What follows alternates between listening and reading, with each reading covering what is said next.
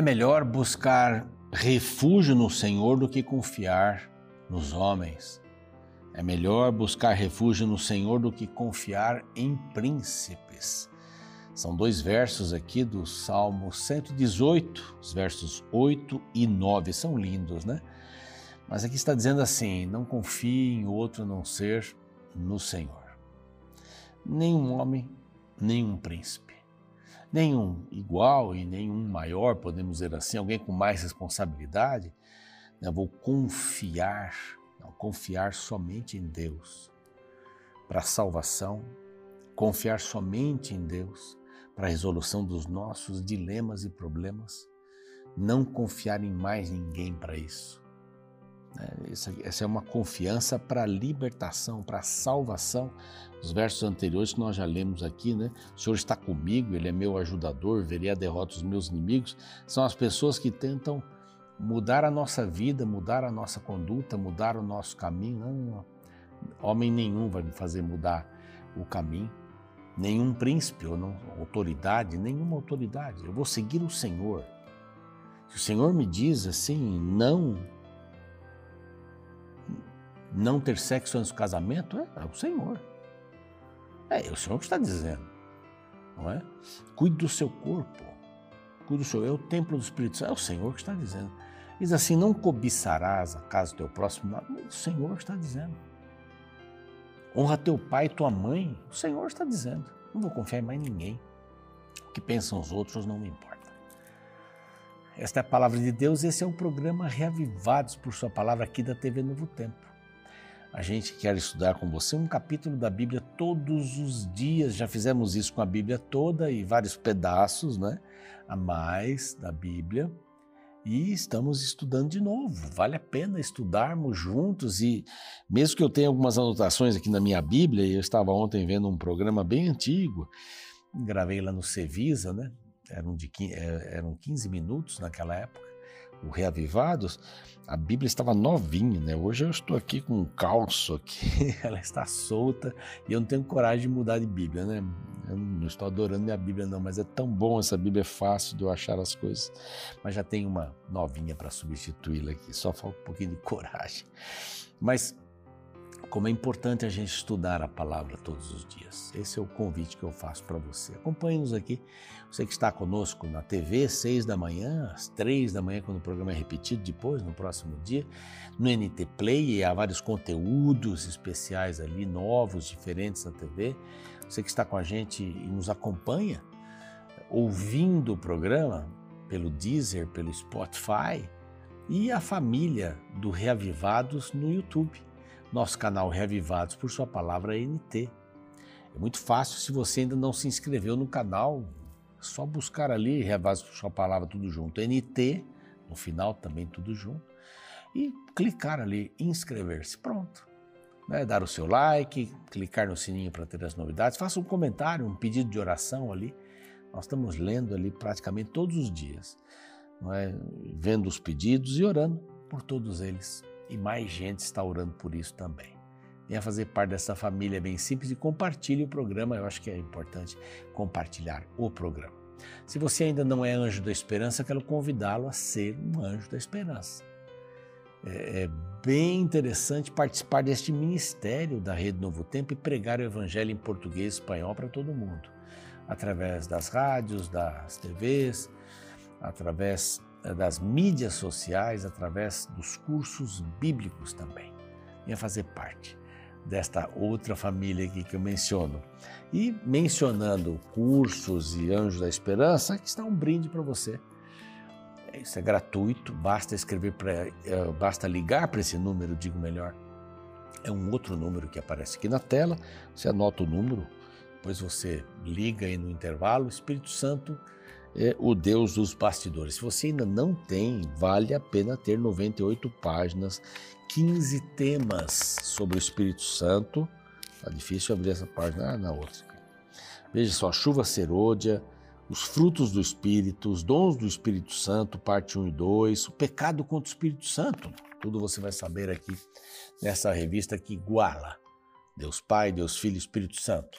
Três pessoas da Trindade, da divindade são diferentes na atuação em relação ao ser humano. Vamos para um rápido intervalo, a gente volta para estudarmos juntos o capítulo 18, alguns acréscimos à lei e deveres dos sacerdotes e levitas. É bem interessante. Aguardo você.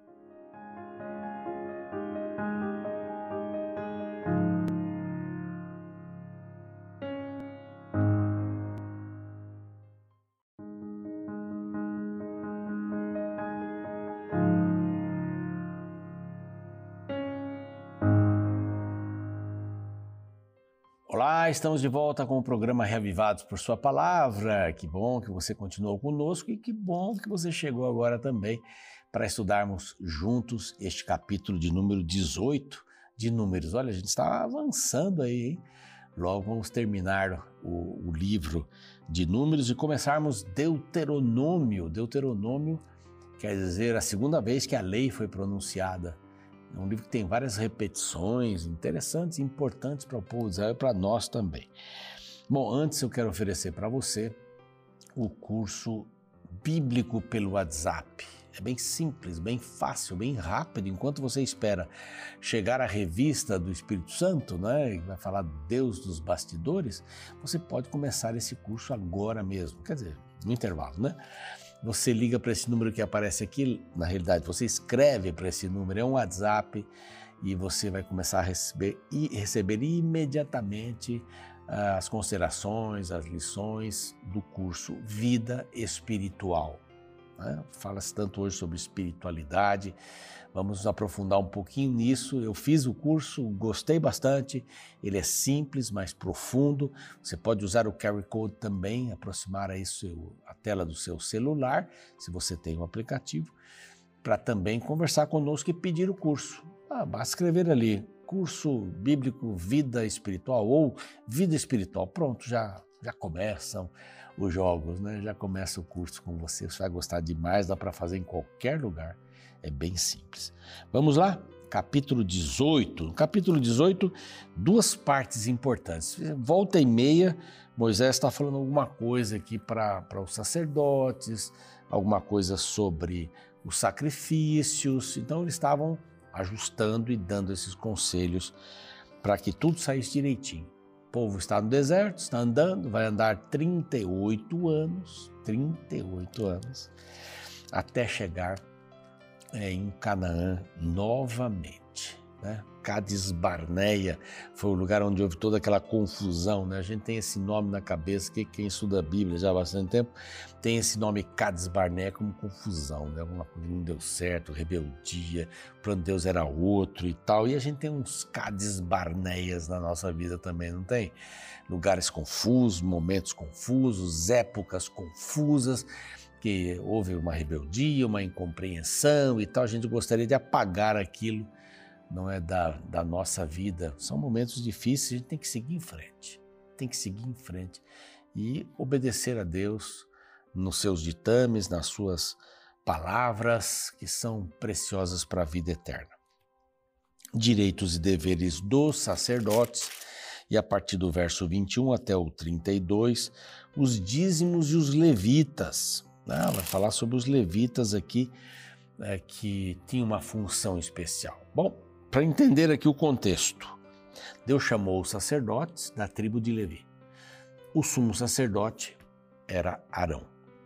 Os sacerdotes imediatos vinham como filhos de Arão. Né, e depois os seus descendentes também como sacerdotes. Eles iam crescer, não é? Iam crescer. Mas havia muitos levitas também. Algumas funções dos sacerdotes eram únicas, assim como a função do sumo sacerdote, nós já vimos aqui, né? Só recapitulando, a função do sumo sacerdote era única. O, o, o sumo sacerdote, ele entrava dentro do Santíssimo uma vez por ano para fazer a expiação. Era o Yom Kippur, o dia da expiação. O sacerdote entrava, ou entravam, né, o sacerdote de maneira revezada dentro do santo, né, para aspergir o sangue, né, para o incenso ser ali balançado e o, e o cheiro do incenso subir para o, para o céu como oração, né, alguma coisa nesse sentido. eles trocavam os pães da proposição ali, eles trocavam o óleo do candelabro, isso dentro do santo. No Santíssimo, só o sumo sacerdote entrava.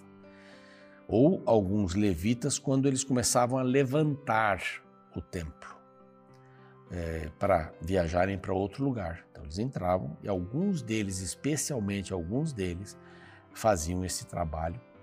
E a, esses, essas peças dentro do santuário, do Santíssimo, eram carregadas nos ombros, não eram levadas em, em, em carros de bois, etc. Né? Aqui a gente tem os coatitas que faziam esse trabalho, eram levitas também. Mas uma função muito específica dos sacerdotes.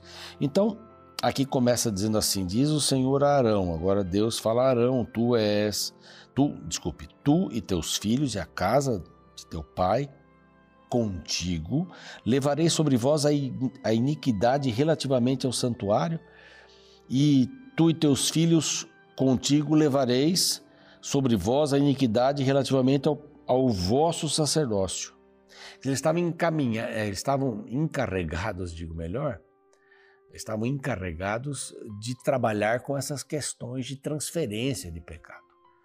Os pecados não eram transferidos sobre eles, mas eles faziam essa acomodação. O sangue era aspergido ali, era aspergido é, no altar, a oferta pelo pecado, a oferta pela culpa, era queimada, etc. e tal. Esses sacerdotes precisavam de uma ajuda para os serviços mais comuns desse tabernáculo. Então Deus separou os levitas para isso. O sacerdócio, os que faziam parte do sacerdócio, eu sumo sacerdote, era uma bênção para o povo. E os levitas eram uma bênção para o sacerdócio, porque eles faziam esses trabalhos ao redor. Eles não poderiam fazer expiação pelo pecado. Eles não poderiam receber ali um animal e imolá-lo. Esse era o trabalho do sacerdote. Por isso, talvez Corá, lá atrás, né, esse capítulo talvez esteja aqui por, por causa disso, como levita, não é? Despertou em Moisés essa atenção. Você está querendo ser sacerdote? Você está querendo passar do seu, uh, do seu limite, limite pelo qual Deus colocou na sua vida, para o seu trabalho? Então, está aí. verso 2 diz, né, também a tribo de Levi vai servir os sacerdotes. Falando para Arão, a tribo de Levi está aí para isso. Verso 3: farão o serviço que lhe é devido para contigo e para com a tenda. Porém, não se aproximarão dos utensílios, verso 3 ainda solene, dos utensílios do santuário, nem do altar, para que não morram nem eles, nem vós. Então, ali no santuário, só sacerdotes, eu sumo sacerdote. Eles vão fazer todo o trabalho periférico, mas só, só vão servir né, só, só vão trabalhar por ali, ah, nenhum estrangeiro também deve entrar por ali e tal. É, no verso 7 nós encontramos aqui, o verso 8, eu, eu, eis que tomei vossos irmãos, os levitas, no meio dos, dos filhos de Israel, são dados a vós, outros para o Senhor, para servir na tenda da congregação. Não vão entrar, como já vi, mas tu e teus filhos contigo atendereis ao vosso sacerdócio tudo concernente ao altar, ao que estiver dentro do véu, e isso daí é serviço vosso. Nenhum estranho deve se aproximar. Aí o estranho também era o levita. O levita não podia chegar perto. Ele tinha o seu trabalho, importantíssimo, era uma bênção para o sacerdócio. Assim como o sacerdócio era uma bênção para, o, para todos. Aí, o que acontecia com esses sacerdotes? Bom, eles não trabalhavam a não ser ali. Então eles não plantavam, não plantariam, né? Não plantavam, não tinham nenhum comércio, não criavam o gado, porque nessas peregrinações todas não dava para plantar, então eles tinham gado. O gado era fonte de vida para eles e até de comércio. Mas eles não podiam fazer isso. Exclusividade ao templo. Essa era a visão do sacerdote, exclusividade ao templo. Bom, já que era isso, então, eles deveriam separar algumas das ofertas. Deus disse quais ofertas eles podiam separar para comer a parte dessas ofertas. Algumas deveriam ser comidas no santuário. Algumas deveriam ser comidas com a família que oferecia. Nós vimos isso já aqui. Algumas deveriam ser reservadas, e menos a oferta, não é que diz isto terá, verso 9, coisas santíssimas. Ah, vamos ler o 8. Disse mais o Senhor Arão: Eis que eu te dei o que foi separado das minhas ofertas, com todas as coisas consagradas aos filhos de Israel. Dei-as por direito perpétuo, como porção a ti e aos teus filhos. Uma parte desta oferta, dessas ofertas ia para a família deles, para o sustento da família. Não é? Isso terás das coisas santíssimas, não dadas ao fogo. Aí, todas as suas ofertas, como todas as ofertas de manjares, pelo pecado, pela culpa, que me apresentarem, serão coisas santíssimas para ti e para os filhos. Era uma parte. No lugar santíssimo comerás, como disse aqui, no templo. Terá também, e isso será teu, a oferta das dádivas e todas as ofertas movidas de gratidão. E dessas ofertas de gratidão, todo o azeite e todos os primeiros frutos, os melhores do azeite, o melhor do azeite, os melhores frutos das primícias serão teus. Então você pode escolher o melhor para você se alimentar com a sua família. Todo que abrir a madre, diz o verso 15, todo que nascer primeiro de todo ser vivente que trouxerem ao Senhor, tanto homens como animais, será teu. Porém, os primogênitos dos homens resgatarás. Então, é aquele negócio. É, segundo a avaliação que era feita, cinco ciclos de dinheiro, 60 gramas aí de, de ouro, eram dados para resgatar os, os primogênitos. Eu já tinha falado aqui que os primogênitos que não morreram lá no Egito eram do Senhor. Então todo o primogênito agora era do Senhor. Mas você podia resgatar um primogênito pagando ou dando, resgatando essa quantia para o templo, para a manutenção do templo.